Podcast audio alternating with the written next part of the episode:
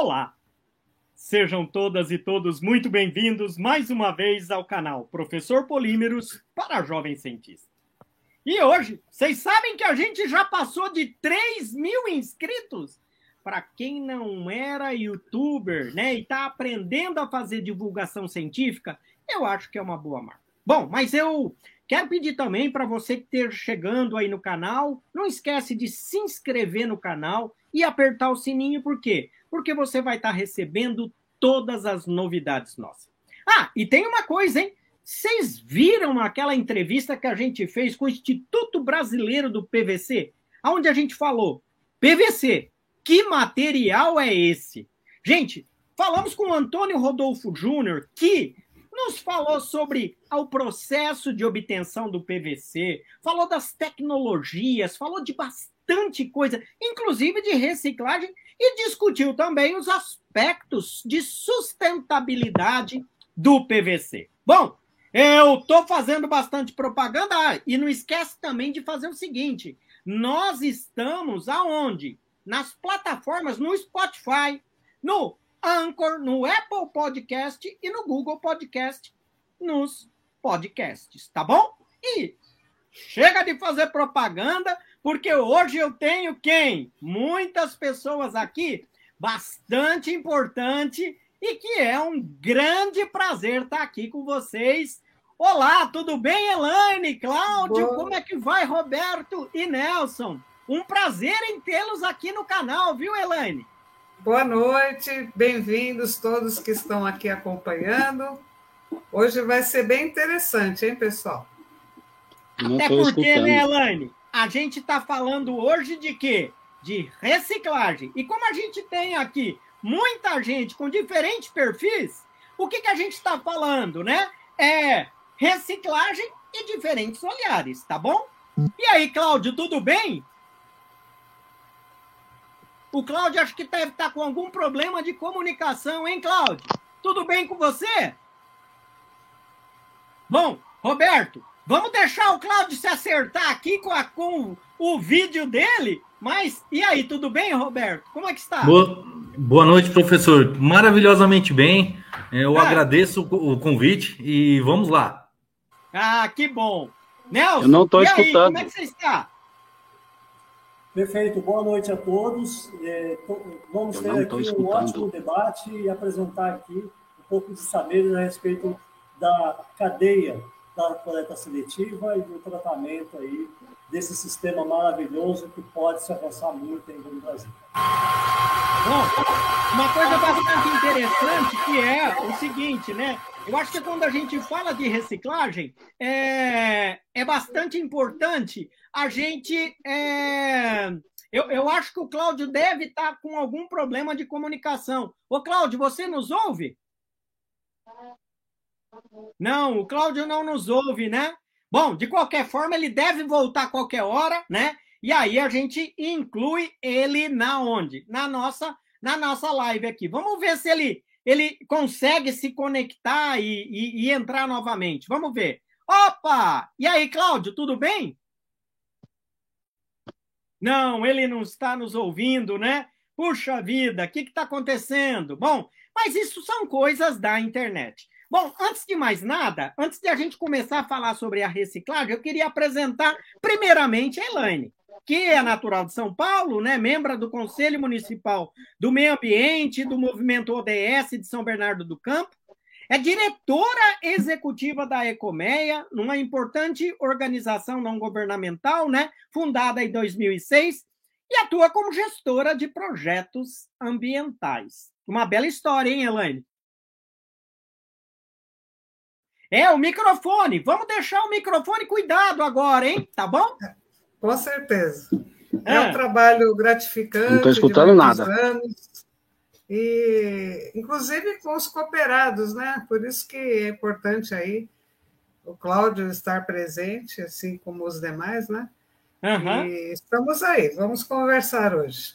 Bom, é, o Roberto, ele é tecnólogo ambiental, né? Formado pelo Senai, Tecnologia Ambiental né? Especialista em gestão integrada no Senac, né? MBA em gestão de ambiente, sustentabilidade pela FGV, né? e atua já há 17 anos, né, Roberto?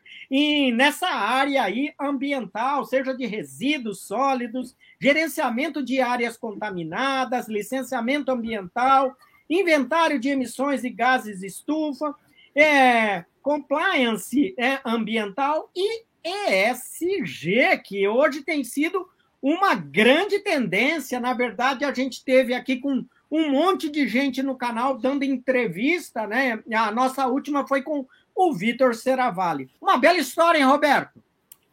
É, bastante. É, a carreira é árdua, né? É. E quem fala que trabalhar com meio ambiente é fácil é porque não começou na área ainda. É. É, mas, mas a minha, minha primeira experiência na área de meio ambiente foi justamente gerenciamento de resíduos. É, então eu tenho alguma, alguma bagagem que, que eu acredito que a gente possa contribuir, contribuir, contribuir bastante hoje né, nessa, nessa live, que é para tentar mostrar um pouquinho mais é, sobre a parte de reciclagem, separação, geração. É, agora está na moda economia circular e sei lá, vamos, vamos aí falar um pouquinho sobre, sobre tudo, tentar pelo menos. Bom, agora o Nelson vai abrir a, o, o microfone e vai. A, o Nelson é psicólogo e mestre em educação pelo MESP, é membro do Comitê Consultivo da Secretaria de Mudanças Climáticas da capital, né, atua como presidente da AGDS, integra o Conselho Gestor da APA de Várzea do Rio, Tietê, Conselho do Parque das Águas da Billings e Conselho do Meio Ambiente de São Bernardo, né? É, presidiu o Comitê de Bacias Hidrográficas, Hidrográficas em 2004 e foi presidente estatual da Rede de Sustentabilidade de 2014 a 2015. Preside o núcleo de socioambiental estadual do partido MTB e implantou mais de 100 hortas urbanas, né? Desde 1984, por meio é, de parceria com o Enel. Ô Nelson, quanta coisa, hein? É, eu coloquei uma parte né, do que a gente colaborou aí com a sociedade e a gente pretende fazer muito mais, né? Ah. Esse que o SG aqui comentado aí por, vocês possa colaborar com esse cenário. Eu acho que é a bola da vez aí do, do movimento ambiental, né, de uma pegada do carbono, para que hum. as empresas, a sociedade prestem mais atenção para que a gente possa né, é, trabalhar a tempo né, de ter um, um, meio ambiente equilibrado e um planeta mais saudável, com geração de renda para todos nessa cadeia circular aí da reciclagem, por exemplo, é uma parte importante desse processo que a gente tem trabalhado ao longo dos anos. Bom, quando tem vários convidados aqui, viu, Nelson, Elaine e Roberto, né? O que, que a gente costuma fazer? Eu não vou ficar aqui perguntando para vocês uma pergunta, vocês respondem. Vamos fazer uma espécie de uma roda de conversa, tá bom? Para que as pessoas comecem também a se envolver. E quem quiser fazer pergunta para nós aqui, é só escrever no chat, que vai ter bastante gente, né?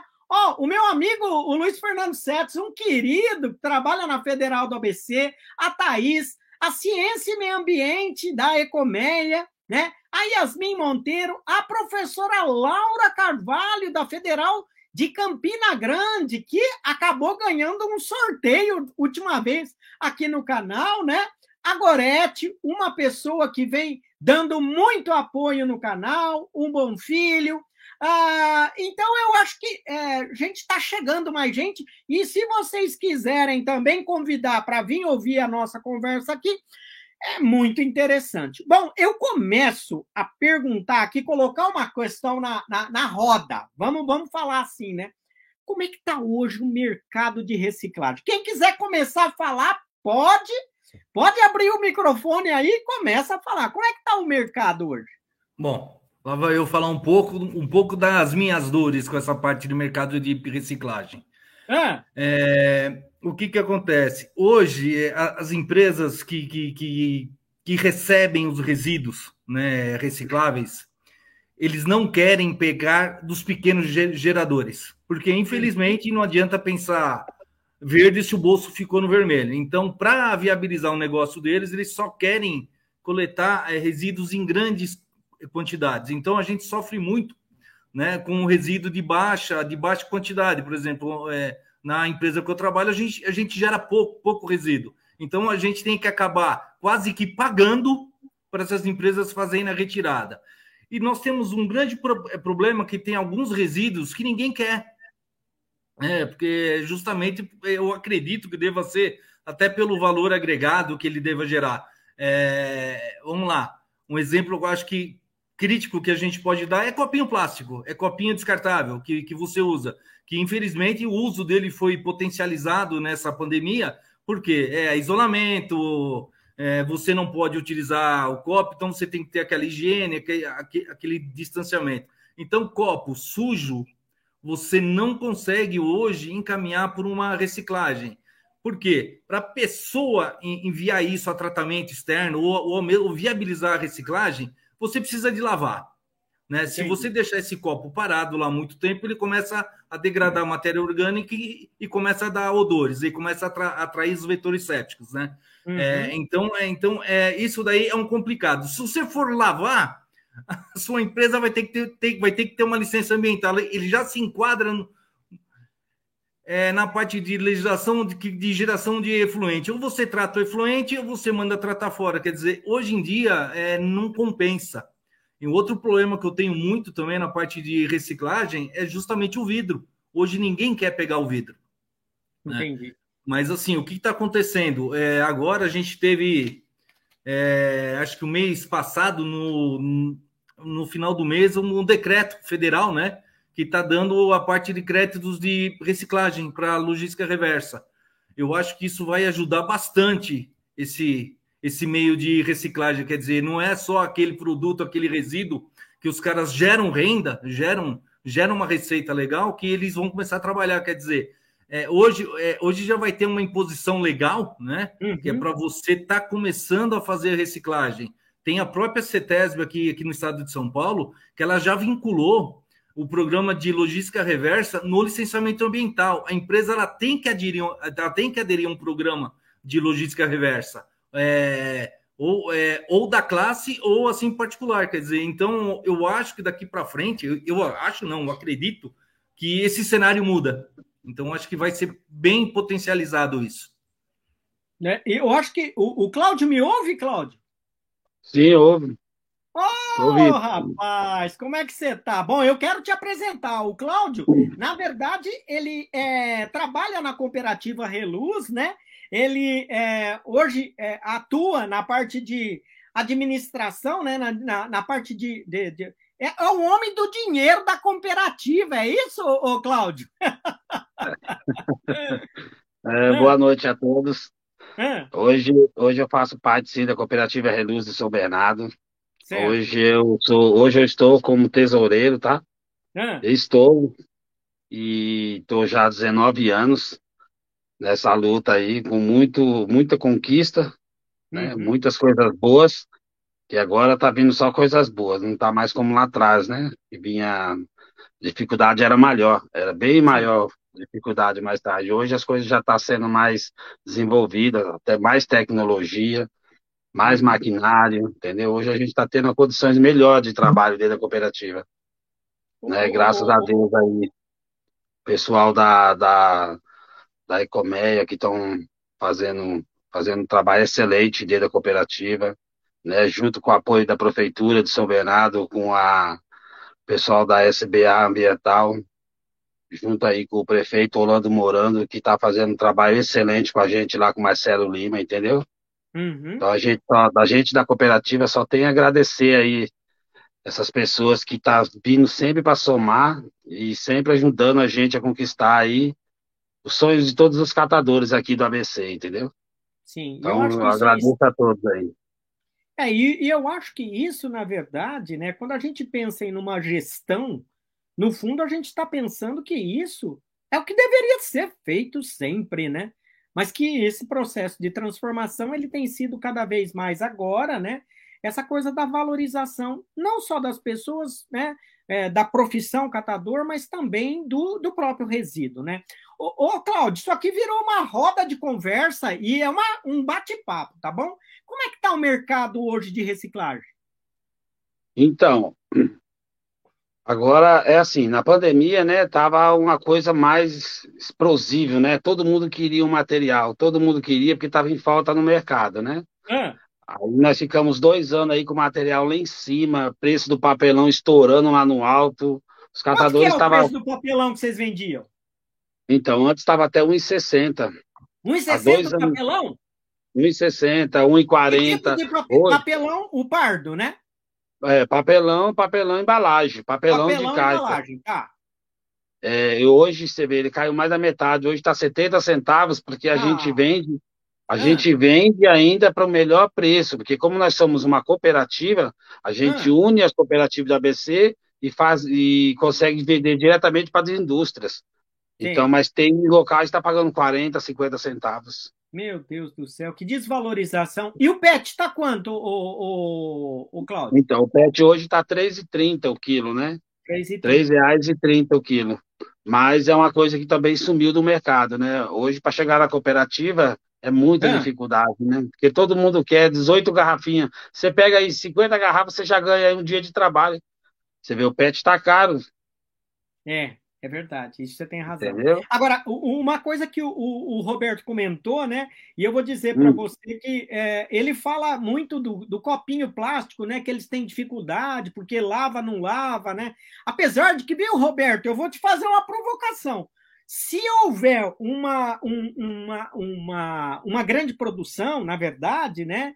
É, poderia deixar sujo mesmo para quando lavar depois é, haver uma menor quantidade de gasto de água. Porque o que, que faz? Lava com uma soda 5% e depois com detergente e água, e aí sim já entra no processo.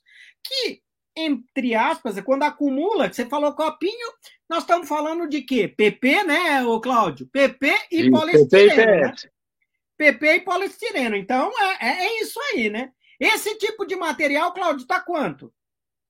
Então, o, tá 70 centavos. O que, que acontece? Hoje, para nós, vem muita quantidade, porque a gente retira empresas, faculdade, escola, setor de, setor de que tem muitas pessoas que consumem o copinho, então é. não fica estocado na cooperativa. Então já chega, já faz os fardos, já manda direto para as indústrias. Então as indústrias já lavam aquilo ali, com menos de 72 horas, já foi triado, já foi reciclado e já está na usina fazendo outro material. Nossa, que legal. Agora eu quero fazer uma provocação aí pro Nelson, porque o Nelson tá quietinho lá, vamos mexer com ele um pouco, né? Ah, ô, ô, Nelson, você acha que tá havendo o envolvimento das empresas? Porque você é formação psicólogo, né? Você, na verdade, é, é, às vezes capta aquilo que não está sendo falado, né? O psicólogo tem um pouco disso, né? O que, você acha do envolvimento das empresas e também da sociedade no sistema de reciclagem? O que, você acha? O que, você tem a dizer? Eu percebo que há, cada, cada dia que se passa aí, um envolvimento maior, né? até pela questão da pegada do carbono, a questão né, da qualidade aí do ar, a qualidade né, é, de tudo que está em, volta, né? Quer dizer, as pessoas estão procurando se alimentar melhor, com produtos mais orgânicos, né? E aí uhum. tudo isso tem a ver com a cadeia da, da reciclagem, porque eu estou falando de orgânicos e inorgânicos. Né? São as diversas, eh, os diversos tipos de materiais que tem nessa cadeia. Então a gente percebe que com o advento do SG, nessa né, grande preocupação de trabalhar a governança, a questão da sustentabilidade, né, com a questão ambiental, né, faz com que dentro dessa cadeia de sustentabilidade, as empresas, para conseguirem é, melhores negociações no mercado, nas, nas bolsas de valores, para vender melhor os seus produtos, como se fosse uma grande certificação, diferente daquelas da BNT, diferente de, outras certificadoras, é uma certificação macro, onde, se elas quiserem competir de igual para igual no, no, no, na, no produto final para vender isso, expor esse produto nas prateleiras, né, dos grandes mercados, do grande comércio, elas vão ter sim que preocupar né, com essa logística reversa, elas vão ter que sim se preocupar muito, né, para obter lucro, inclusive, né, é, de fazer com que é, essa, essa questão seja pensada de uma forma mais ampla. Então, aí a gente cita a questão da economia ambiental. Alguém tem que pagar a conta. E agora, depois de muito tempo, muito embora historicamente sempre se cobrou muito isso das empresas, agora está se vinculando isso com bolsas, com a visão da sociedade, né, de exigir um pouco mais do, do, do produto final, né, porque ela sabe que ela está sendo afetada diretamente. Então a gente tem, ao final, não é, uma empresa, né, vamos dizer assim, mais envolvida. Tanto é verdade é, que é, boa parte, cerca de 30% da, das indústrias, do, do, pessoal que trabalha diretamente com a produção desses bens materiais né, no país, já tem aí 30% dos cargos né, já de comando dessas empresas são da área de SG. Então, o SG está vindo forte, né, conforme o Roberto daí citou no início. Então, a empresa já está incorporando na sua roda administrativa e de decisão muita gente para se preocupar com a questão e resolver efetivamente para ajudar os nossos catadores, o processo de reciclagem, para evitar que, como aconteceu recentemente no último é, índice né, que fecharam no, no, Rio de Janeiro, um bilhão de, de reais, vamos dizer assim, enterrado, né, de produtos recicláveis enterrado em aterros sanitários e outros fins aí que não foram nada nobres.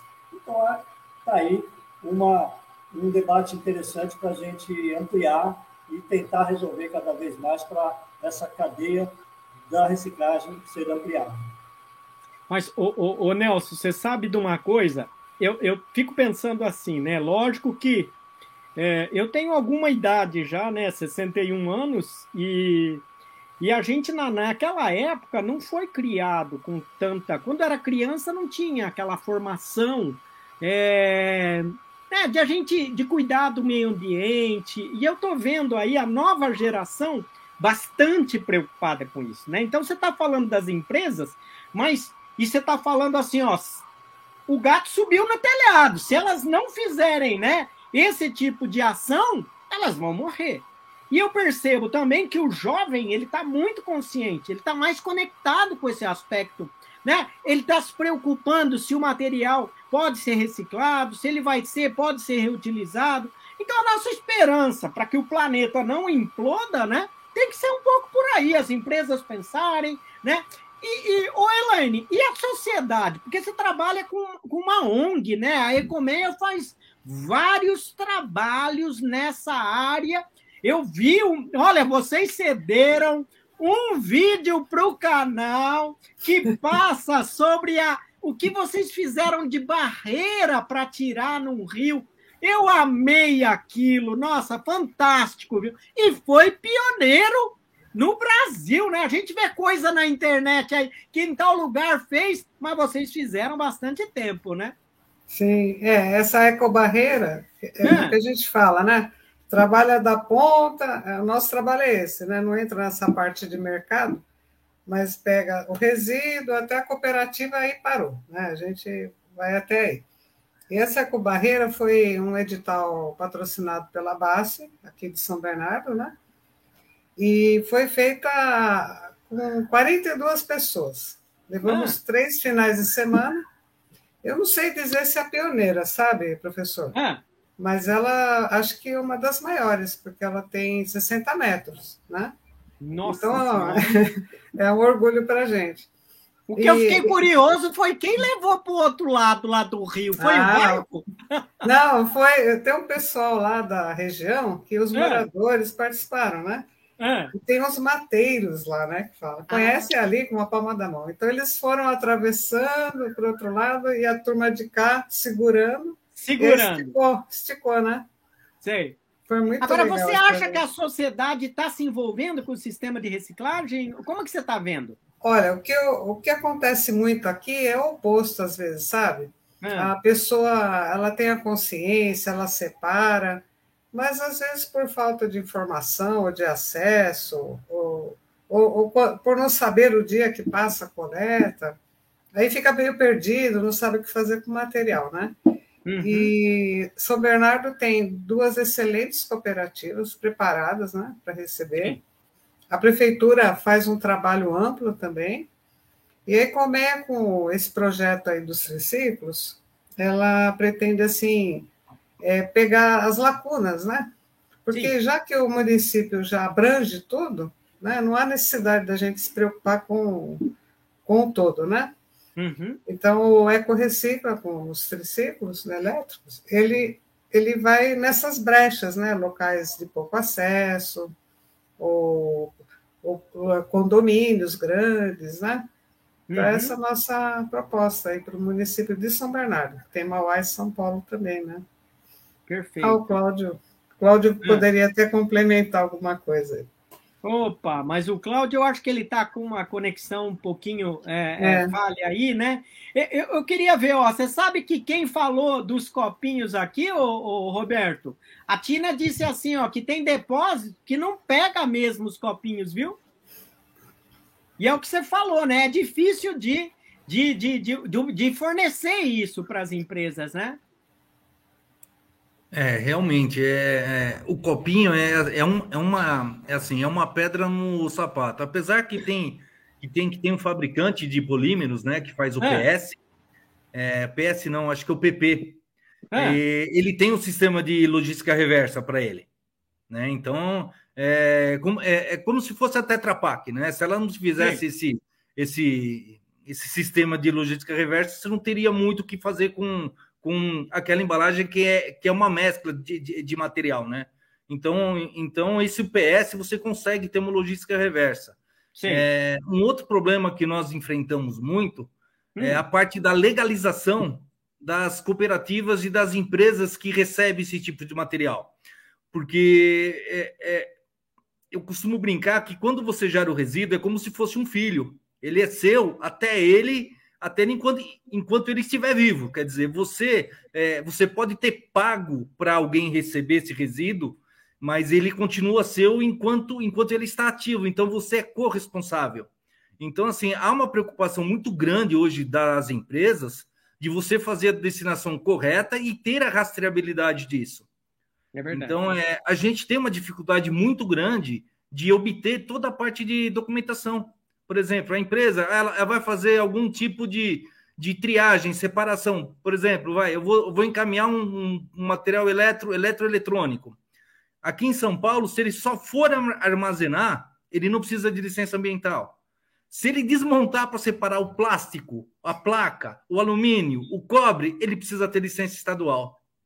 Quer dizer, é, é, é assim, é, é, complicado, você aperta muito as empresas mas assim, todos têm que ter a sua parcela de responsabilidade, né? Entendi. Porque, se querendo ou não, quando você descarta uma eletroeletrônica ali naquele meio, você tem pilhas e baterias, você tem metais pesados, e o que, que vai ser feito com ele? Então, há essa preocupação pelo órgão ambiental, local ou municipal, estadual. Então, o que eu vejo uma grande dificuldade é das empresas estarem preparadas para atender as grandes empresas. Porque é. você, é. querendo ou não, você tem que ter a rastreabilidade. Essa daí é uma dificuldade que a gente enfrenta. E uma coisa que você fala, na verdade, sobre a questão da responsabilidade, a gente não pode deixar de falar aqui no canal o quê? Da Política Nacional de Resíduos Sólidos. Lá ela estabelece as responsabilidades de nós, cidadãos, das empresas e do poder público. Ou seja, ali está dito claramente quem são os responsáveis. Eu não chamo mais nem de resíduo, viu? Roberto, Nelson, e Elaine e Cláudio. Sabe o que, que eu chamo aqui no canal? De matéria-prima secundária. Antes era lixo, depois virou resíduo. Agora, gente, é matéria-prima secundária, ou seja, porque ela tem um valor e é por isso que a gente quer, Cláudio, que suba o preço do negócio, para que porque é uma matéria-prima, né? E eu acho que isso é importante. Ô, Cláudio, eu vou te fazer uma provocação aqui. Você está me ouvindo? Estou ouvindo, pode falar. Você cai, levanta, você cai, levanta da rede aí, né? Agora você está aqui, graças a Deus, né? Ô, Cláudio, fala para mim uma coisa. Hoje, né? A gente, o pessoal fala catador, mas eu acho que é um educador ambiental. Qual é a função hoje? Como você vê isso, o papel desse educador ambiental para a sociedade? Muito importante, né? Que antes a gente trabalhava para nós, hoje nós trabalhamos para o mundo, né? Hoje nós trabalhamos para a natureza, hoje nós trabalhamos para o meio ambiente. Você vê hoje só nossa cooperativa, nós somos em duas cooperativas aqui no, em São Bernardo junto com a Copcent ABC, que é uma cooperativa de segundo grau, que juntos somos em sete. no ABCD. Só nós da Reluz retira aí da, das águas, do, do lixo, do mar, da natureza, cerca de 150 toneladas por mês de 150 material. 150 toneladas? 150 toneladas, evitando que esse material vá para as usinas, para os aterros, para os lixões. Então, e isso está agregando, é, agregando valores e dentro da cooperativa e está sustentando mais de 300 famílias hoje aqui, só nós aqui da Reluz. E mais que isso, né, Cláudio? Porque hoje, antigamente, o pessoal via né, o, o catador e ele, ele imaginava é, uma pessoa excluída da sociedade. E hoje é uma profissão como qualquer outra, como né? Acho, é, porque é, é, é, e é importante a gente falar e reforçar muito isso aqui no canal, porque tem uma questão impregnada e cultural, né? Que é um preconceito. E muitas pessoas não valorizam o trabalho que vocês fazem. Por quê? Porque não tem noção, né? E você sabe que eu já tive um projeto em que a pessoa dizia que não tinha problema, porque ela morava na beira do rio. Né? E a gente fazia aquele trabalho, viu, Elaine, na, na beira do rio, assim, de, de conscientização, e ela falava: não, aqui eu não tenho lixo, não, porque tudo que eu tenho eu jogo no rio, e quando afunda, tá tudo bem. Para ele, para ele, para aquela pessoa, ele não tinha problema. Ele jogava sofá no rio. Você acredita disso? Aí eu fiquei pensando, eu falei, mas na visão dele, né, é, era uma loucura, né, esse tipo de coisa quando a gente analisa, né? E eu acho que quem está de fora, né, Cláudio, não tem a noção do que vocês fazem, o trabalho, não, a hoje seriedade, nós somos, né? Hoje nós somos reconhecidos com dignidade, Sim. entendeu? Antes Sim. a gente não era, antes, onde a gente chegava, os pessoal discriminavam, achava que nós era lixeiro, até ladrão, ou usuário, ou gente, ou morador de rua, porque quem trabalha com reciclado não trabalha no escritório de, de uma empresa, no escritório de faculdade que vive limpinho. A gente põe a mão na massa mesmo. Aonde nós chegamos, nós temos que pegar, arrastar, puxar bag, puxar carrinho. O que puxar, o que acontecer, a gente chuva, chuva e sol, entendeu? Hoje nós temos dignidade no mundo. Hoje as pessoas olham para nós, os empresários, com outro olhar porque eles sabem que nós hoje estamos cuidando dos netos deles amanhã. Entendeu? É, é até emocionante isso que você está falando, cara. Eu fico, olha, é muito forte isso que você está falando. Eu queria que tivesse é mais gente. É óbvio que no canal, quando a gente divulgar, e ó, aqueles que estão ouvindo pela primeira vez, por favor, não esquece de se inscrever no canal aí, né? E aperta o sininho, porque vai recebendo todas as nossas conversas toda semana quarta-feira, 20 horas. O, o, a, o Bom Filho está dizendo aqui para nós, Cláudio, sabe o quê? É uma hum. mineração de é, reversa urbana. Que eu acho que é um pouco né, de ficar essa coisa do, né, de buscar o, o a matéria-prima secundária onde ela está, né? Com certeza. Hoje, hoje quem, quem viu a represa Billy, antes está é. vendo ela hoje, nossa, você vê um parque lá dentro da represa, você não vê mais lixo, você não vê mais garrafa, ainda vê alguma coisa, mas 90% já saiu tudo, entendeu? Hoje, o, o ex-lixão do Alvarenga, aqui em São Bernardo, que jogava todos os lixos, hoje tem ave, plantações, hoje é natureza. A, a natureza, automaticamente, ela comportou lá o lixo, logicamente que tem um gases lá embaixo ainda, mas Sim. se fosse, tivesse do jeito que tivesse antes, hoje tinha explodido já. É, é verdade. E, e, e, o caso do metano, né, que produz, produz CO2, CO e, né, e, e, alguns outros gases, né, ele é bastante, eventualmente, afeta, né, a camada de ozônio. Então, que eu acho que isso é, é extremamente importante. Ó, eu, eu queria ver uma coisa aqui com vocês. Quais são as tecnologias hoje que estão sendo é, impactadas ou apresentadas, eu acho, quando se fala dessa coisa da economia, né, da cadeia econômica, que nós chamamos também, em alguns momentos, ah, o pessoal faz economia circular, o Roberto falou, né, tá na moda, né, ESG, Environmental Social Governance, né, e, e aí, é... o que, que vocês têm a falar? Quem quiser falar, começa aí. Vamos lá.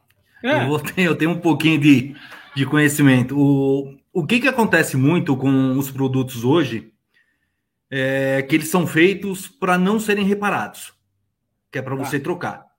É, uhum. haja vista, né? Eu acho que, acho que muitos aqui, acho que com exceto exceção do Cláudio, quem levou um sapato para colocar meia sola e o salto?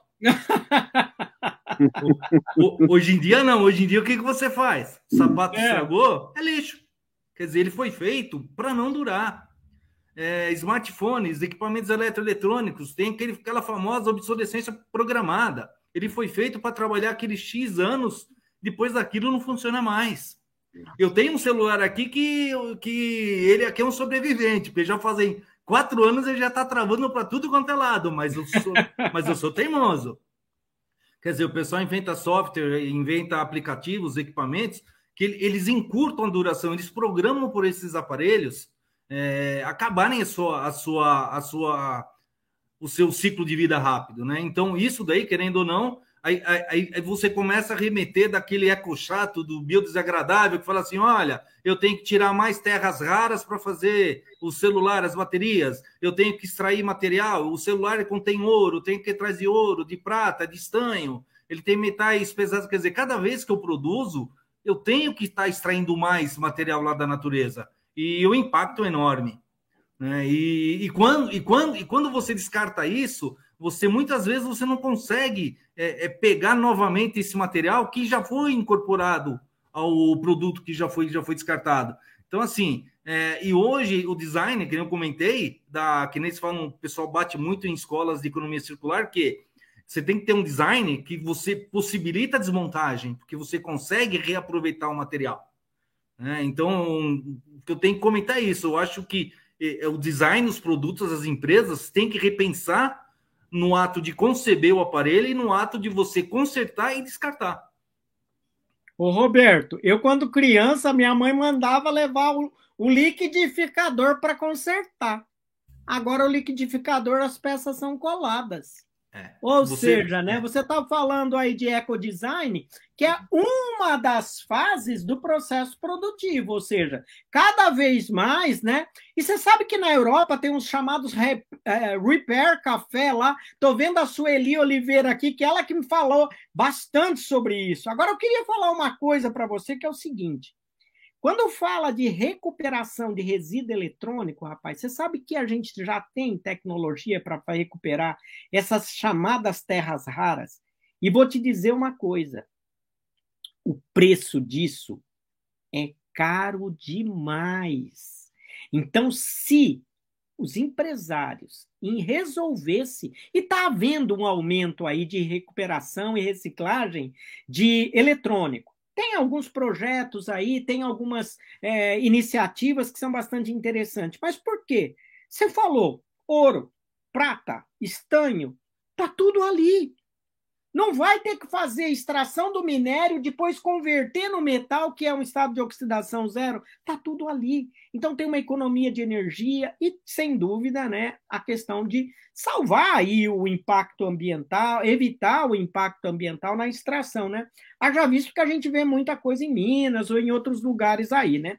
Olha, deixa eu falar uma coisa para vocês. O Nelson acho que tá muito quietinho, né, Nelson? Você não quer falar nada, Nelson? Não, estamos aqui à disposição, professor. eu, eu acho que tem umas questões que são bastante interessantes nesse debate, porque é. a gente fala da, do ciclo curto, né? Sim. De, de, de, vida, a vida útil, né? De qualquer equipamento, de qualquer produto final aí que fica aí à disposição do, das pessoas, é, isso não cola bem com a questão das mudanças climáticas, isso não combina bem com a questão das métricas, que estão sendo muito bem desenvolvidas nesse instante. Né? As pessoas estão se debruçando muito, a academia, quer dizer, as nossas universidades, né? os nossos cientistas do, do, do, do IPCC aí, estão realmente né, muito preocupados com, com essa questão aí dos produtos industrializados, né, para que esses produtos tenham uma vida longa. Pelo contrário, que haja uma cadeia de consertos, né? que as oficinas de conserto voltem à, vida, né? porque, na verdade, vai continuar a ter produtos descartados, né? vão continuar aí, é, todo esse ciclo aí necessário né? que, que, que as cooperativas aí atuam, sem dúvida nenhuma, mas nós estamos falando de volumes, né? que eu citei agora há pouco, que é um imenso, que não está se dando conta, o planeta não pode esperar por isso, e aí que a gente chega na questão dos custos disso. Quais os custos de você manter esta irresponsabilidade né, dentro dessa cadeia para o setor de saúde? Qual é o impacto que isso dá na água, o custo de tratamento da água para o usuário final, né, o custo né, das doenças de veiculação hídrica, das doenças de veiculação do ar aí, e por aí segue. Quais os custos que isso representa para a nossa sociedade? Vida não tem preço. Né? É. Então, eu acho que a gente tem que pensar muito né, de conscientizar né, to todas as pessoas a, a vir para essa luta da tecnologia, né, de fazer equipamentos melhores e mais duráveis e sem abandonar né, os avanços que a sociedade precisa até o momento, né, professor, de conhecermos as estrelas. Acho que o Elon Musk já deu aí né, o, o primeiro passo, acho que logo, logo estaremos em Marte.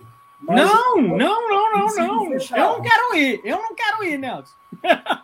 É uma viagem só de ida, professor. Eu não quero ir, não. Você quer ir, Cláudio? Não tem volta. Não. Quero não, não quero ir, não. E não precisa pensar que a gente vai acabar com esse aqui vai ter que morar lá, não. Tem que cuidar desse, poxa. Que eu acho que é esse o nosso objetivo da nossa conversa aqui, quando a gente fala de reciclagem e diferentes olhares. Porque aqui a gente tem um representante do catador, da ONG, que é a, a, a Elaine, né? O, o, o cara que trabalha com logística de resíduo, né? E você, Nelson, que é um representante também, né? de uma associação importante ambiental. Ó, o professor Hélio Viebeck da USP, da Poli da USP, ele trabalha muito com isso e ele está elogiando aqui um ótimo assunto, né? E ele vem trabalhando há muitos anos sou com isso, viu? Bom, o, o Elaine, tem alguma coisa a falar desse, desse tema aí, não? Olha, eu penso da seguinte forma: é, enquanto a gente tratar o assunto meio ambiente, né, como para o bem do planeta, salvando o planeta, e não pensando no ser humano, que é o beneficiado por essa qualidade, né? A gente vai ficar sempre em muita teoria, né, professor? Sim. Então, o que a gente procura aqui, todos voluntários, gestores aqui da Ecoméia, é levar de forma prática o que é possível dentro da educação ambiental, né? Para que o, o, o homem fique próximo da natureza como se fosse parte dela e a preservando, porque a gente só cuida do que ama, né? E sem sobrecarregar as crianças também, né? Porque se a gente não der condições atuais, transformar jovens e crianças conscientes, jogá-las no futuro aí sem um, uma ferramenta, elas serão, serão, serão frustrados, né? Vamos dizer Sim. assim. E o que a gente busca é fazer isso, é a pessoa deixar de ver o meio ambiente como uma paisagem, né? Uhum. E começar a agir, fazer alguma coisa, né? São pequenas ações no nosso dia a é. dia, é. né, Elaine? Isso. Eu acho que a teoria é válida, o estudo a gente faz bastante também, uhum. mas é, de forma que seja aplicado, né, professor? Sim, sim. É, eu só e, gostaria de é, Desculpa, falar, só gostaria de, só de, comentar, é, de complementar, se o, se o Nelson assim, assim permitir, ele como quando ele tocou na qualidade da água, na qualidade do ar, do solo, o que é importante é que tem, uma, tem, um, tem um ponto da parte de ambiental que ninguém presta, presta muita atenção, é a valoração dos serviços ambientais. Sim. O quanto, o quanto me custa, o quanto eu ter um ar de boa qualidade, o quanto uhum. me custa eu ter um ar de má qualidade? Isso vai impactar quanto na saúde da população? O quanto vai me impactar a má qualidade de água? Então, assim, é, é, é uma coisa, é, é, um tema que hoje em dia ele não é muito discutido. O que, que o meio ambiente, os serviços ambientais, ele pode trazer de benefício? A gente tem que colocar valor nisso. É, e, e, uma coisa que eu acho que também, né, lógico que está avançando, a gente sabe que está avançando, mas que muitas vezes a gente esperaria uma maior velocidade de avanço, né, gente? Que eu acho que isso que é importante. Ô, ô, ô Cláudio, fala para mim, está quietinho aí, né? Eu vou te começar agora a te procurar para conversar um pouquinho sobre na cooperativa. Como é que é? Como é que como é que você trabalha aí, que vocês entendem essa questão dos resíduos, né? Falou-se aqui da cadeia, né? É, de reciclagem, ou seja, você sabe da onde chega, o que é o papel da cooperativa, para onde vai, essa estratégia, como que vocês têm, têm já pensado um pouco sobre isso? Então, hoje funciona assim. Hoje a Prefeitura de São Bernardo, junto com a SBA Ambiental, ah. ela recolhe. É, hoje nós temos aqui em São Bernardo 100% de, do município com a coleta seletiva. Tá. Antes era só mais o centro, hoje a gente tem 100%. Até após balsa, hoje tem a coleta seletiva. Então, esse material Legal. vem todo para as duas casas de reciclagem que tem em São Bernardo, que é a Copelu tá. e a Reluz. Tá. E lá a gente faz a separação e a triagem. Separa tudo por qualidade, por cores, por material por embalagem, tudo certinho. Lá é feito os fardos. E de lá mesmo a gente manda direto para as indústrias. A gente não vende para atravessador, a gente vende direto para as usinas para fazer outra matéria-prima. Tá. Desde Perfeito. o vidro, a lata, papel, plástico, tudo que a gente tem não passa mais na mão de ninguém, vai direto para as indústrias, vai direto para as usinas e lá já vai ser feito outro papelão, outro plástico, outro vidro. Tá entendendo? Nada nosso da cooperativa é passado mais em mão nenhuma a não ser as usinas. Porque eles, eh, tudo que vai para as usinas, para os ferro velho, volta para a rua. Você está entendendo? Então, esse material só fica circulando, circulando, e não sai a matéria. Entendi. E, e quantas pessoas hoje vocês estão na Reluz? Hoje nós estamos com 41 cooperados. 41 40, cooperados. 41 é. cooperados que depende do sustento da, da reciclagem, sendo que juntando dá 300 famílias todo. Claro. 300 pessoas na família. Hoje a gente tem, hoje a gente tem um, um, um, espaço adequado, um espaço coberto, fora de chuva e sol. Hoje a gente tem maquinário, tem esteira, tem prensa, tem caminhões. Hoje a gente estamos, vamos dizer, em casa, né? Hoje a gente tem o apoio aí do pessoal da, da, da prefeitura, o pessoal da Coméia, o pessoal da Copcente, temos os projetos junto com a Braskem, junto com a Bispec, que desenvolve maquinário para a gente, que vai atrás de soluções para a cooperativa, se tiver algumas, eles correm atrás. Então, hoje, graças a Deus, a realidade é outra, né? Nem como era lá atrás, né? há 10 anos atrás, que a gente, nós mesmos, tínhamos que sair na rua puxando bag para puxar o material para dentro da cooperativa. Né? E isso é muito importante que você está falando, porque, na verdade, quando a gente percebe essa questão da, da reciclagem, né? É, acaba virando não mais uma política de governo. Eu acho que tem que ser uma política de Estado. Ou seja, trocou o prefeito, não pode mudar nesse tipo, né? A gente já viu ao longo da história que isso acontece. Ah, uma prefeitura apoia, a outra manda cortar a luz, um não sei o quê. Eu estou falando do Brasil, tá, Cláudio? Eu estou falando do Brasil e como aqui a gente vai para o mundo esse vídeo, né? É importante a gente fazer alguma provocação também, né? Por quê? Porque a gente tem que exigir dos nossos governantes o quê? Esse apoio que você está relatando aqui, que é fundamental. Porque tem muitas cidades pequenas que não tem isso, sabe? O, o, cara tem o caminhão, mas não tem gasolina para pôr, ou qualquer outra coisa, né? Então, tem que estabelecer é, é isso aqui. E vocês estão agora. É, como é que está a, a, a, programação a, a curto e médio prazo em relação à quantidade? Tem aumentado? Como é que está depois da pandemia? Aumentou. aumentou. Depois aumentou? da pandemia, como, como o material abaixou, ah. né, hoje as pessoas estão tá largando um pouco a reciclagem deixando para as cooperativas.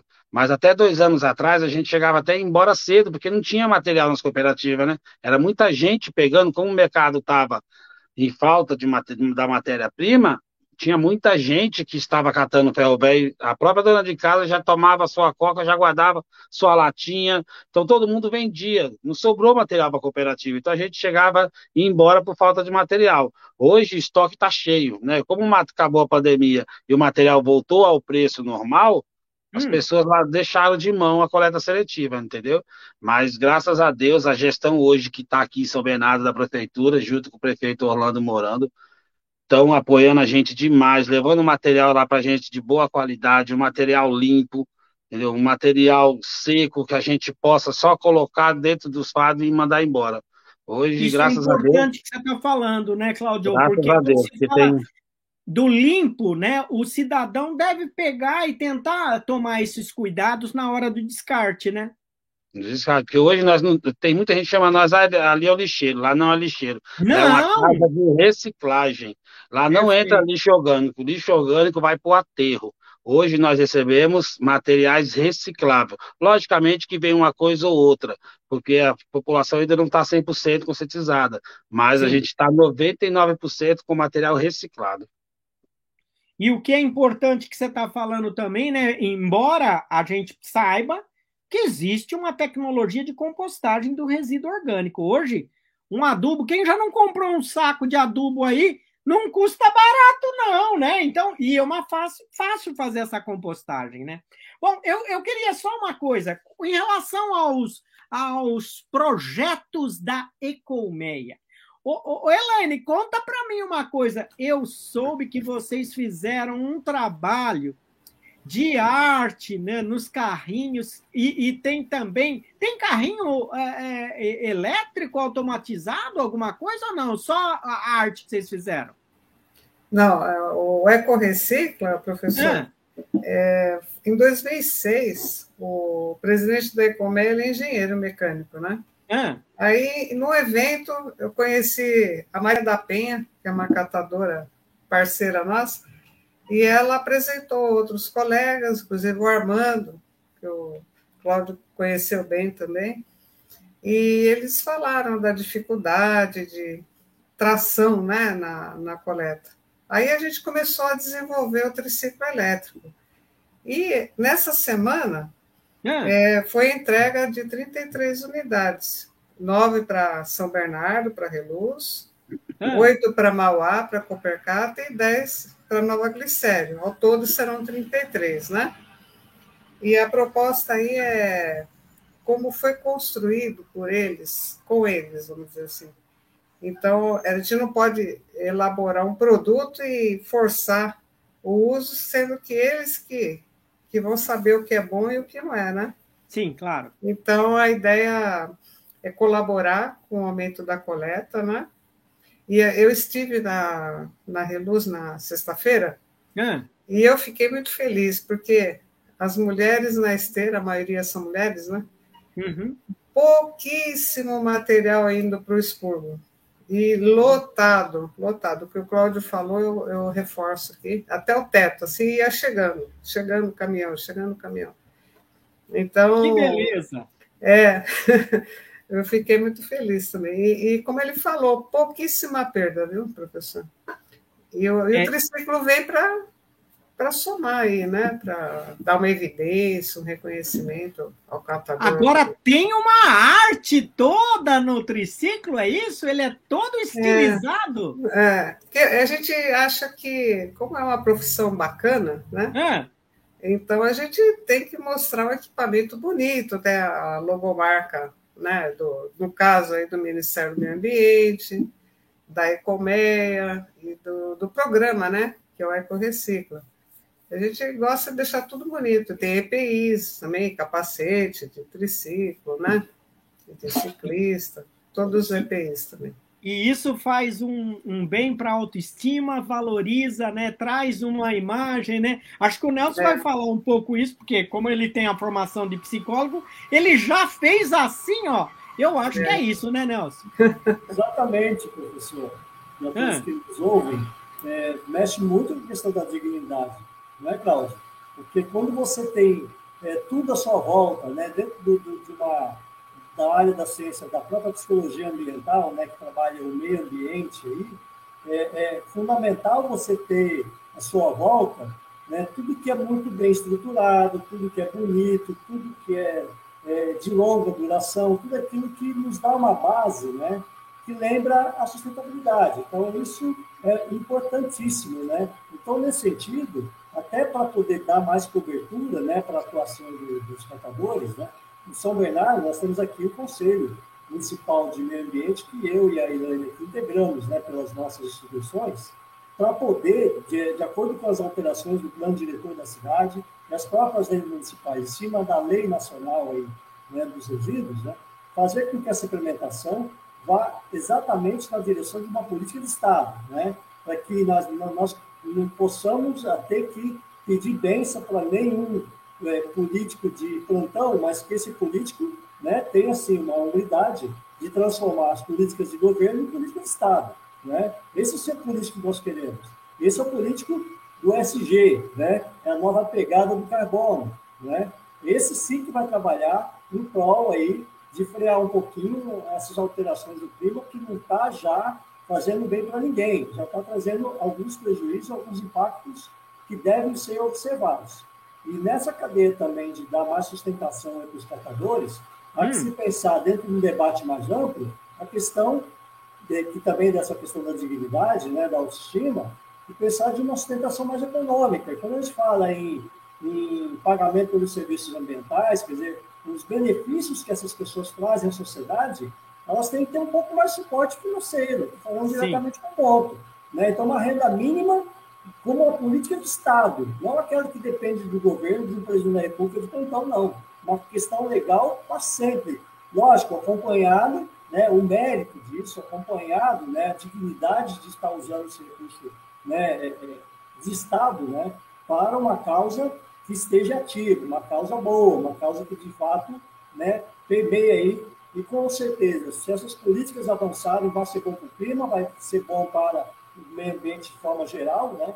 E essas pessoas vão cada vez mais pensar que elas terão, inclusive, mais tempo né, para fazer outras coisas, né? Porque a tecnologia vai avançar, elas vão ter mais tempo para estudar, né? Para refletir a vida, né? Sem deixar de ter uma sustentação econômica e um suporte à vida é, é, mais evoluída, que é o que nós temos que fazer, porque é, os nossos governantes, os nossos políticos realmente comecem a pensar, a nos ouvir um pouco mais, né, né Roberto? É, de entender esse processo, porque há muita solução que está chegando e tem que ser aplicada para bem de todos. Você sabe que ó, o, o, o, Cristiano falou, ô, Cláudio, que com a esteira hum. nova é, vai melhorar a nossa renda. Tem esse ponto também, né? Que acaba otimizando e, e, renda, né? Com certeza, a gente já a gente saímos do, né, com uma esteira dessa daí, no mínimo, para dobrar tanto a retirada como a produção, como a comercialização, entendeu? Hoje a gente estamos aí é, reciclando cerca de 100 a 150 toneladas ao mês. A gente quer pelo menos 260 toneladas por mês. Agora, de início, e pro, até para o começo do ano que vem, a gente está estourando nas 300 toneladas aí. E está sendo que um bom. Tá tudo para nós agora, está sendo aprendiz, é. Que bela meta! E ó, a professora Cristiane da Unifesp, ela está dizendo, viu, Roberto, a, a, respeito do design do produto, né? Ela é, trabalha com projetos de inovação, ela faz bastante projetos aí aplicados, sabe? E aí ela está dizendo é, sobre essa questão da importância do design, viu? E a Gorete, Nelson, ela falou, perfeito! Os castadores prestam um mega serviço ambiental e que eu acho que isso também é lindo, né? É, falar também, Elaine, com os triciclos, que ela falou, além de serem bonitos, tem uma questão que eles são elétricos, que ambientalmente são favoráveis. E isso é legal, né? A gente saber disso, né? Muito bacana, né? E essa novidade, Cláudio, como é que foi esse, esse chegando esse triciclo lá na, na, na cooperativa? Então, o triciclo hoje, ele chegou já na cooperativa, tem uhum. seis unidades, vai chegar mais três.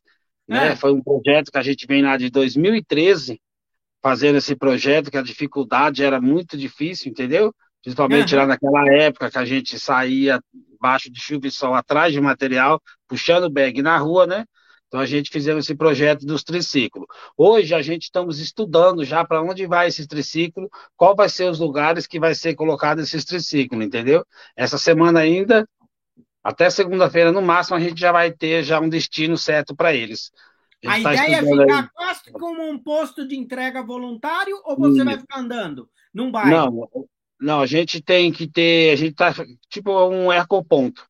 Um dentro, de um é, dentro de um condomínio fechado e dentro de prefeitura, por exemplo, no centro ali na, da prefeitura, recolher esse material, colocando no único lugar para coleta seletiva para sair e retirar. Então a gente vai tentar ficar com essas coletas, a gente está em conversa nos uhum. condomínios uhum. e nos, nos ecospontos de São Bernardo, entendeu? É, e isso é, precisa ser, na verdade, tem todo aí. Ó, aproveita o Roberto aí, porque ele trabalha numa empresa de logística. Explora ele para ajudar essa coisa, né? Porque logística é complicado, não é, Roberto? É. Muito, bastante. Ainda mais com o diesel, com o preço que está. É, o pessoal está reclamando bastante. Caso do triciclo é elétrico, homem. É. E ele vai ter, então, a gente sabe que quando a gente fala de economia circular, a, a, a, logística reversa é extremamente importante, né? E a gente vê. É... Agora, como disciplinar o setor de coleta, né? Quanto às iniciativas, né? É, dos segmentos tanto sociais, do mercado, da indústria, né? Do poder público, né? E, e, como que a gente pode orientar alguma prática é, de legislação sustentável? Eu queria que vocês cada um falasse um pouco sobre isso. O que, que a gente tem que falar para esses atores? O que, que a gente tem que falar para esses participantes do elo da reciclagem? O que, que a gente tem que cobrar deles? É, o, o que eu penso, o que eu imagino é, é, é que o produto reciclado, né, que vem, que reciclado não, que vem da coleta seletiva, é. Ele, ele, ele, ele não é muito atrativo a empresas, porque é, ele, ele, ele, ele, por preço, ele, ele concorre com, com, com um produto novo. Né? Então, assim, você tem aquele choque. O cara falou: eu, eu vou pegar um material da coleta seletiva, eu vou ter que fazer um reprocessamento nele maior. Se eu pego um outro, né, é, virgem, quer dizer, o, o meu trabalho é menor. Aí que entra aquilo que nós estamos batendo muito na tecla do ESG, Quer dizer, as empresas hoje elas não estão vendo mais o lucro, ela, tá, é, ela, ela justamente elas estão vendo a parte de governança, que é, que é a parte de combate à, à corrupção, a, a, parte de diversidades, eles estão trabalhando muito forte nisso e também estão vendo a parte social, justamente onde as empresas elas estão instaladas, né? É, eu ainda acho que as próprias empresas, o que falta muito nelas é esse engajamento com, com com, é, na parte de, de formação de, é, de, de políticas públicas. Eu acho que ela deveria é, atuar mais em cima disso, porque ela sofre as dores. Porque hum. tudo que, que, a parte política faz, as empresas elas sofrem as dores. Aí vai batendo, né? Vai batendo no. Aí até chegar é, é no nível mais baixo. Mas assim, a gente fala muito que a política não está sendo feita, mas algumas coisas já conseguiram é, já evoluir. Por exemplo, que nem o Bolsonaro, agora, dia 13 de, de abril, o governo, eu falo, é, o Bolsonaro, porque ele que sanciona as leis, né? Ele, ele baixou um decreto, né? O número é, 11044, que ele que ele que ele está disciplinando é, o mercado de créditos de reciclagem, de, de logística reversa. Quer dizer, agora, né, as cooperativas, além delas pegarem um produto, venderem um produto, ela pode também se beneficiar e receber os créditos. Porque para cada tonelada de, de material que ela encaminha para essa empresa, é, gera um crédito. Então, quer dizer, além, do, além da receita desse, da venda do produto, ela vai ter a receita dos, dos créditos de reciclagem. O que, que seriam esses créditos de reciclagem? É justamente a imposição da logística reversa. Se você produz, você tem que coletar X% do seu produto, da, da sua embalagem ou, ou, do seu produto, né? Você tem que voltar isso à cadeia produtiva. Então, quer dizer, é, já está sendo feito. E como, e como mesmo comentado anteriormente, lá, é, professor, é, não ocorre na velocidade que nós precisamos. É sempre é muito moroso. Então, é, eu é... lembro que na época a política nacional de resíduos sólidos conduzida pelo ex-presidente Lula, né, é, é, demorou 10 anos para ser aprovado no nosso Congresso, né? Então, é, acho que isso é importante também deixar registrado. E teve uma época que teve-se até projetos no CNPq, aonde tinha que haver uma concordância, né, do movimento nacional dos catadores. Eu lembro de ter conhecido umas pessoas bastante importantes em relação a isso. O, o, Ô, Nelson, é... e aí, o que, que, você acha dessa questão que eu coloquei aqui? É fundamental. Eu acho que indo bem na linha que o Roberto colocou, é. lembrando aquela questão de que cada dólar aplicado na questão do saneamento, você economiza outros 5 dólares, ou seja, em qualquer moeda. É sempre é, é cinco vezes mais, é 15%. Agora, o que está faltando, né? Para que ah, os nossos governantes, os nossos representantes das câmaras, da Assembleia Legislativa, da Câmara Federal, do Senado, entendam de uma vez por todas, né?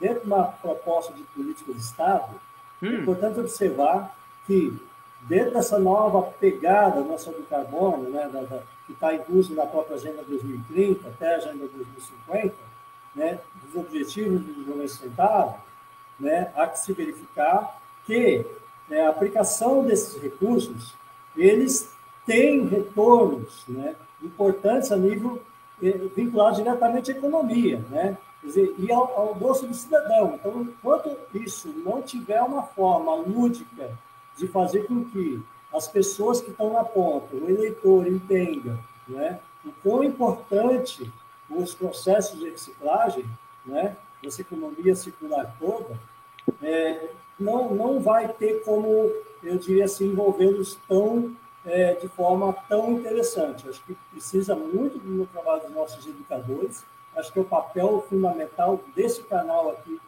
nesse instante, é justamente levar uma consciência pública também para todas essas camadas de representação, para que eles entendam que a sociedade vai ampliar o seu conceito sobre esses temas e vai ampliar a consciência. Quando a gente amplia a consciência humana, as exigências aumentam. Sim. Muitos, muita gente é pega, vamos dizer assim, de calça curta, né? Porque uhum. não se renovou a tempo. Então, está na hora de se reciclarem, né? Enquanto pessoas. Porque o planeta não pode esperar. É verdade. verdade. Eu não quero ser indelicado aqui com o Roberto, mas eu vou ter que contra-argumentar uma coisa que o Roberto falou. O Roberto falou que muitas vezes as empresas não estão preocupadas em ganhar dinheiro. Roberto, você tem experiência, homem. Elas querem sim. E esse é um setor bastante lucrativo. Se a cooperativa do Cláudio vende por um valor, o transformador é muito mais. Então tem uma questão aí que o mercado está aquecendo bastante. E a é tendência é, é crescer cada vez mais. Né? Nelson fala, você mesmo fala, né, Roberto, dessa coisa do, do, do, do da ESG, mas, puxa, os processos de reciclagem estão cada vez ficando melhores. Está ganhando. Então, e, e outra coisa, para você buscar transformação de alumínio, bauxita, economiza hoje 98% do, do, do, do alumínio, ele é reciclado. Do que é produzido, ele é reciclado. Mas sabe por quê? Porque se estabeleceu a cadeia, o, o, os elos da cadeia. Então, quando fecha os elos da cadeia, o que, que acontece? Cada um sabe o seu papel. E aí todo mundo ganha, viu? Eu acho que esse é um ponto. Olha, eu estou começando a ficar triste aqui, sabe por quê? A gente já está há uma hora conversando. E eu quero, né, na verdade, ouvir um pouco a conversa. Porque a grande culpada, eu quero falar para vocês aqui, ó, é a Elaine que juntou todos nós aqui, ó, para conversar. Ela foi chamando um, foi chamando outro, né? Ô professor, vamos fazer com ele, vamos fazer com ele. O Cláudio tem que vir. Ela ficou desesperada aqui, Cláudio, quando você caía, levantava, caía, levantava. Nós falamos, o Cláudio tinha que estar tá aqui, poxa vida. É, com certeza. também representando é, uma catadora, eu acho, pelo menos ela escreveu no chat, né? E, e, eu acho que é muito legal tudo isso quando a gente conversa. Ô, Elaine, Com fala certeza. um aí sobre essa coisa da, de, do que, que você sente aí, de qual é a tendência aí da reciclagem? Ah, eu penso o seguinte, professor, que é. a, a mobilização das pessoas ela está ficando cada vez mais evidenciada. É a qualidade do, do que é separado nas residências e nas empresas também. Uhum. Eu acho que o único problema que a gente tem atualmente é uhum. juntar todas essas pontas, né? Sim. O empresário, o poder público, a cooperativa, o cidadão, para fazer um trabalho assim mais unificado, para rodar uhum. como uma engrenagem, né? A gente precisa um... fazer, é, isso é. fazer a mobilização aí isso. com os mercados, atacadões, empresa. Hoje eles estão vendendo o seu reciclado. Você entendeu? É. Eles tinha que ter um decreto, uma lei municipal, uma lei estadual, que eles enviem seu material para as cooperativas do município. Exatamente. Priorizar a prioridade. porque ele não né? precisa. É, hoje o mercado, ele, da sua própria embalagem, ele já faz, já enfada e já manda para ferro velho, para as empresas, para onde for. Eles tinham que ter um jeito para eles mandar para nós, para é. nós da cooperativa. Cada mercado, cada empresa do município mandar para a cooperativa do seu município. Porque hoje tem cooperativas em todos os municípios. Em todos é. os municípios a gente tem cooperativa. É isso Ô, Cláudio, isso aí é importantíssimo que você está falando. Agora, nós não podemos deixar de falar aqui uma coisa. Tem que cada vez mais haver uma profissionalização da cooperativa. Estou vendo aí a sua fala bastante profissional. A gente sabe que ao longo do Brasil, nem todas as cooperativas têm esse entendimento, têm esse know-how que você está falando aí, né? Porque o que acontece? As empresas elas são responsáveis por esse resíduo. Se eu dou para alguém que jogou no lugar errado, eu sou responsável. Então é importante que, além de cada um saber o seu papel, tem um acordo aqui, ó. Eu vou aí pegar, ou você traz aqui, e eu me responsabilizo pelo seu resíduo. Eu acho que essa combinação forte está faltando, não está? Com certeza, mas hoje nós em São Bernardo, da Cooperativa Reluz, nós temos a licença estadual, licença municipal, licença da CETESB, a gente tem toda a licença a receber do bombeiro, a gente tem toda a licença da SU, da Prefeitura de São Bernardo, a gente tem tudo com a Receita Federal, a gente tem todas as documentações em dias, a gente tem o, o um documento que a gente pode receber qualquer, qualquer material reciclado que não seja infeccionado, desde hospitalar, essas coisas. O restante, a gente pode receber tudo. E a gente tem um destino adequado para cada material que as empresas e principalmente os supermercados têm. Entendeu? O, o, o, o Roberto, você que é tecnólogo ambiental, o homem fala bonito, hein? Fala, é conhecedor de causa. Você eu acho que ele já, já foi apertado. Já tá todos os certificados na nossa cara, meu. É. Você é... viu aí? É verdade. Assim, assim, você viu um ponto importante que ele está preocupado é justamente o AVCB. Porque, uhum. porque a AVCB, né, para quem não conhece, Sim. não está acostumado com essa sigla, é a licença do Corpo de Bombeiro em Sim. questão de segurança contra, eh, segurança contra incêndio. Eles trabalham Sim. com material inflamável, então eles têm que ter esse cuidado. E isso daí é excelente. Isso daí mostra realmente a profissionalização lá da cooperativa. Isso é muito importante. E parabéns, viu, Cláudio? é obrigado, difícil ter obrigado. empresas que são preocupadas com isso. É muito bom. Ô, ô, deixa eu te provocar aqui uma coisa. E como é que está o sistema de burocracia, sistema tributário, essa questão fiscal, né? Quais são hoje as, os procedimentos normativos que emperram essa solução do avanço do setor. Porque nós temos que trazer esse problema aqui, você não concorda? E aí eu queria que vocês falassem. Para depois a gente já fechar, porque ó, o povo tá tudo aqui, ó, e, e a gente já tá falando há mais de uma hora, né? Mas ainda tem um monte de gente aí, vai ver bastante. Vai lá, Roberto. Quem quer começar? É, é, é, o é, Roberto, ele vai é, falar. É, o reacionário. Né? Assim, é, eu vejo que a parte fiscal brasileira ela é muito, muito complexa. Ela não faz uma distinção de uma grande empresa de uma pequena empresa. Uma, uma grande empresa ela tem um quadro de advogados tributaristas, fiscais, que trabalham dedicados para isso. Então, se facilitasse a, a parte é, burocrática, a parte fiscal e de legalização, isso facilitaria muito, porque eles teriam uma estrutura administrativa reduzida, isso diminuiria o custo deles.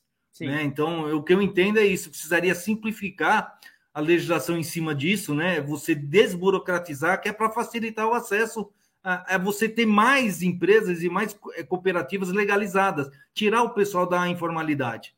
Porque hoje em dia, quando você fala do imposto de renda do fisco, você já fica com medo. Você fala assim: lá vou eu tomar uma, uma pancada, o governo vai me multar, ele vai me tirar dinheiro, eu não tenho como pagar. Então, eu, eu acho que deveria dar uma simplificada para tirar esse peso de cima é, das empresas, né? É verdade. Eu acho também que tinha, a empresa tinha que ter algum algum contato com o poder público ou, ou ter alguma vantagem para eles, né? Para eles Incentivo largar para largar vantagem né? para nós. É, Incentivo porque... fiscal, né, Cláudio? Então, porque também às vezes, sabe, a gente pede, a gente quer, mas às vezes eles também não têm, eles não ganham nada com isso. Eles não é têm assim um, um incentivo para a empresa, para um, um adesivo, um símbolo, um troféu para pôr nas empresas, que é triador de reciclagem, que eles fazem a reciclagem para as indústrias ou para a cooperativa.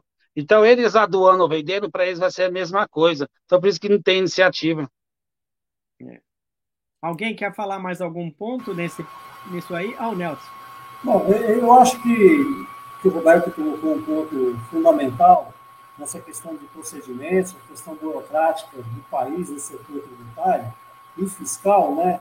porque é, nós temos uma máquina administrativa muito pesada para diante da, das empresas, do sistema de mercado, né? Se, com tanto software, com tantas questões automáticas avançadas já no planeta, não é possível que a legislação não consiga chegar perto da, da, da etapa embrionária disso. Né? Eu acho que nós estamos muito atrasados, né? se discute imposto único há muito tempo e não se aplica, né? É, não se facilita o processo contábil né, das relações empresariais. E aquilo que a gente fala, né, professor? Quer dizer, entre o administrativo e o pedagógico, né? Até para ensinar uma criança, a metade dos custos de uma escola é com administração, é com meio, não é com fim. Né? Então, o país, ele gasta, em média, no mínimo 50% com atividades meio. Né? O que, que fica para o final das coisas? Né? Quer dizer, está muito caro né, a, a, máquina administrativa do país. É preciso usar essas tecnologias avançadas para se enxugar, porque os procedimentos, se não for alteradas essas, essa legislação tributária, automaticamente o que vai vir de software, software é, que já tem em outros países, nós vamos ficar muito, vamos dizer assim, expostos né, diante de uma sociedade mundial. Né? Como que nós possamos garantir um atraso do tamanho, do tamanho trans, transparência de, dessas questões a nível mundial. As redes sociais estão aí divulgando cada vez mais isso, então é preciso ficar atentos, né? Para que facilite o processo de imposto, facilite o processo de gestão administrativa, para que não se gaste muito recurso, para que as pessoas se liberem de outras coisas. Sejamos felizes aprendendo um pouco mais, estudando um pouco mais sobre ciência, sobre saúde e sobre todas as questões que possam envolver e melhorar o valor agregado final desses produtos para voltar para a cadeia circular. Né? Se nós não mexermos nisso, também nós vamos ter um, problema muito sério, que aliás já está grave na questão das alterações climáticas. Nossa, Nelson, fico até emocionado com o que você falou, né? Porque no fundo é um desses objetivos que a gente tem aqui no canal, que é divulgação de ciência, divulgação e luta pela é, o meio ambiente, pela sustentabilidade, que eu acho que é esse o nosso papel, né, para trazer para a sociedade, esclarecer cada um desses pontos. E eu aqui, com muita tristeza, eu vou ter que começar a me despedir de vocês, de cada um. E como de praxe aqui no canal, a gente pede para cada um de vocês deixar uma mensagem. E eu vou deixar a Elaine por último, tá bom? Eu vou começar por quê? Porque, na verdade, ela foi a culpada de tudo isso, né? Roberto, Nelson e Cláudio. Então eu vou deixar para ela também fazer o fecho disso daí. Quem quer começar? Dos vamos meninos quero, aí. Vamos lá. Começo, vamos lá. Quero agradecer, agradecer muito aí ao canal que abriu essa porta para a gente falar um pouco da nossa cooperativa, um pouco do, do meio ambiente, um pouco de cada um de nós cooperado. É, a, gente, a gente, nós da Cooperativa Aeroluz, tem só agradecer a todos vocês, a Elaine por ter convidado a gente para a gente desabafar as coisas boas e as coisas ruins que tem aqui no nosso, nosso cooperativa em São Bernardo. E agradecer aos participantes, o Roberto, o Nelson, nosso amigo aí, a Elaine, um amor do coração aí que ajuda a gente muito. Só agradecer, muito obrigado a todos vocês aí, professor, sem palavra. Tamo Nós junto, é que temos te agradecer, Cláudio. Você sabe por quê? Eu hum. tenho uma disciplina na Universidade Federal do ABC que muitos dos meus alunos vão aí visitar vocês. E no Vamos começo. Para curso hum. de engenharia, os meninos às vezes fazem corpo mole. Vocês já foram numa cooperativa? E eu faço ir presencial. No final faz vídeo, faz descontação de história, faz um monte de coisa. Eu até compro um guaranazinho, uma pipoca, no final, é uma choradeira, e eu choro junto também, porque tem muita história bonita, né? Tem, e aí, tem. É, trabalhos de como a sociedade ao redor vê a cooperativa, eles fizeram vários, mas vários trabalhos. E nós, cara, nós estamos agradecendo muito a você aqui que está representando a cooperativa, porque vocês fazem um excelente trabalho, não só com a questão das matérias-primas secundárias, né, os chamados resíduos, mas também de formação humana, porque é extremamente importante a gente levar para o jovem todos esses valores, esses conceitos que vocês vêm trabalhando. Olha, meu muito, mas meu muito obrigado por você estar aqui presente. Agora, um dos dois, é o Roberto ou o Nelson? Vamos lá, vai. vou deixar o Nelson para depois. É, eu quero agradecer muito a oportunidade ao professor. É, realmente isso foi muito, muito gratificante para mim. E eu acredito que o fator de mudança somos nós. A gente tem que fazer alguma coisa. A gente tem que deixar de ter é, a memória curta, né? Que eles falam assim, os caras, é, é, o pessoal apronta muito com a gente.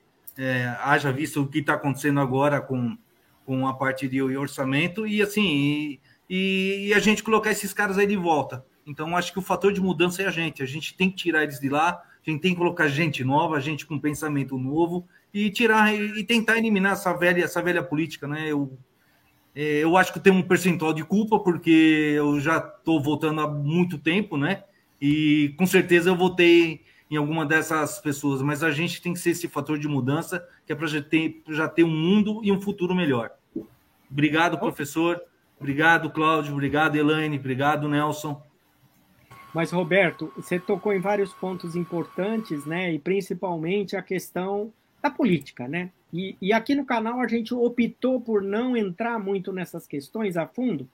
Por quê? Porque quando você trabalha com uma conscientização, doesn't matter tanto faz. Eu quero que as pessoas aprendam a cuidar do meio ambiente. Que as pessoas ajudem, pessoas como o Cláudio, pessoas que trabalham com uma forma séria, né, para cuidar dos aspectos é, dos resíduos, né, do meio ambiente, de uma forma séria. E que quando a gente leva esse conceito, é, a, a gente traga também uma, uma seriedade de maneira que a pessoa não está dizendo que a gente está legislando em causa própria ou qualquer outra coisa, mas a gente está fazendo um trabalho sério. Bom, é, o Nelson está aqui quietinho e calado, ele só está ouvindo a gente, né? E aí, Nelson? Bom, devo agradecer né, a oportunidade de a gente estar aqui, poder colocar esse tema, que eu acho que é de tamanha importância, e também não deixar de registrar que a gente está nessa pegada há mais de 40 anos aí, trabalhando é, com um grande programa de hortas urbanas, né, que iniciou-se aqui em São Bernardo do Campo, e a gente conseguiu ampliar isso para a região metropolitana, ter instalado aí mais de 100 hortas urbanas, mas com o primeiro passo, professor, de pensar de recuperar né, esses ambientes esses vazios urbanos que tinha muita, muita coisa para ser reciclada nesses espaços, né? Muito entulho, né? muito plástico, muito metal, quer dizer, coisas jogadas, enterradas aí pela, é, por todos os setores aí é, do, do, mercado. Então, acho que essa colaboração que nós demos, acho que ela tende a ser ampliada ainda mais com os adventos aí do SG, e a gente está aqui para colaborar e agradeço novamente aí a participação. Olha, ô Nelson, você já virou sócio aqui do canal. Qualquer hora você tem que voltar aí, ó. Se você quiser mandar uma foto para mim do antes num terreno, do outro na a horta, é importante, porque a gente, ó, siga a gente no Instagram, a, arroba Professor Polímeros, né? A gente já está com quase 5 mil inscritos no Instagram. Vocês acreditam? E aí a gente tem que divulgar essas ações, Nelson. Acho que é extremamente importante. E cada vez mais, ó, divulguem esse canal, divulguem o Instagram, para quê? Para que a gente comece a valorizar e trazer pessoas aqui como vocês, para a gente conversar. Agora vamos falar com ela, a Elaine. E aí, Elaine, o que, que você conta? Ah, eu achei muito bacana é, todas essas visões aqui, né? E ao final tudo encaixou, foi todo mundo para o mesmo pensamento, né? E agradecer o pessoal que topou vir aqui comigo para compartilhar tudo isso. E lembrando que o objetivo maior é fortalecer não só a transformação das pessoas, né, mas as ações decorrentes desse novo pensamento. E lembrando que aqui no grupo, é, Cláudio, Roberto, Nelson e eu. Ah, estamos novos aí no novo grupo, é, ODS São Bernardo, e oh. a gente promete sair da teoria e para a prática em breve aí, viu? Vamos chamar mais pessoas, né? Nós estamos lá já. E mais, tem mais alguns colegas. Fazer um convite lá para receber vocês lá na cooperativa nossa lá. Isso. Vai ser bem recebido, tomar um café com a gente lá. Opa! E... Café é bom, hein? Gostar, café é bom, viu? Café é muito bom lá. Vocês vão gostar do nosso, do né? nosso trabalho, da nossa, da, das mulheres guerreiras da nossa cooperativa. e dos homens também. A maioria é mulheres. E muito obrigada, bem. viu, professor, por abrir esse espaço para a gente também. É, foi muito bacana, eu fiquei muito feliz também. Eu, olha, a gente, né, Elaine, é, a gente vem conversando há bastante tempo. Vocês sei que vocês têm muito projeto, que você corre bastante, né? E que, mas a gente tinha essa pauta aqui no canal, né? E, e, e a gente manteve. Eu acho que isso é extremamente importante. E você articulou muito bem pessoas assim com é, que complementam, né? Essas é. questões dos olhares mesmo. E eu acho que é um pouco isso que nós estamos falando. A reciclagem é um tema complexo mas é um tema que exige cada vez mais um maior entendimento da sociedade, né? E que os trabalhos sejam cada vez mais, né? É, é, enfrentados, eu diria, né, e levados com seriedade para que a gente esteja, de fato, né, obtenha um crescimento, né, é, da, da área de reciclagem, para que a gente tenha o quê? Um melhor meio ambiente, né? Olha, eu tô triste, mais triste demais, e eu quero agradecer todos vocês, os quatro, né? A Elaine, que é representante da de uma ONG, que é a Ecomeia, né? O Nelson, que trabalha é, também muito com essa é, associação, que é a Associação Global de Desenvolvimento Sustentável, né? Sustentado, né, Nelson?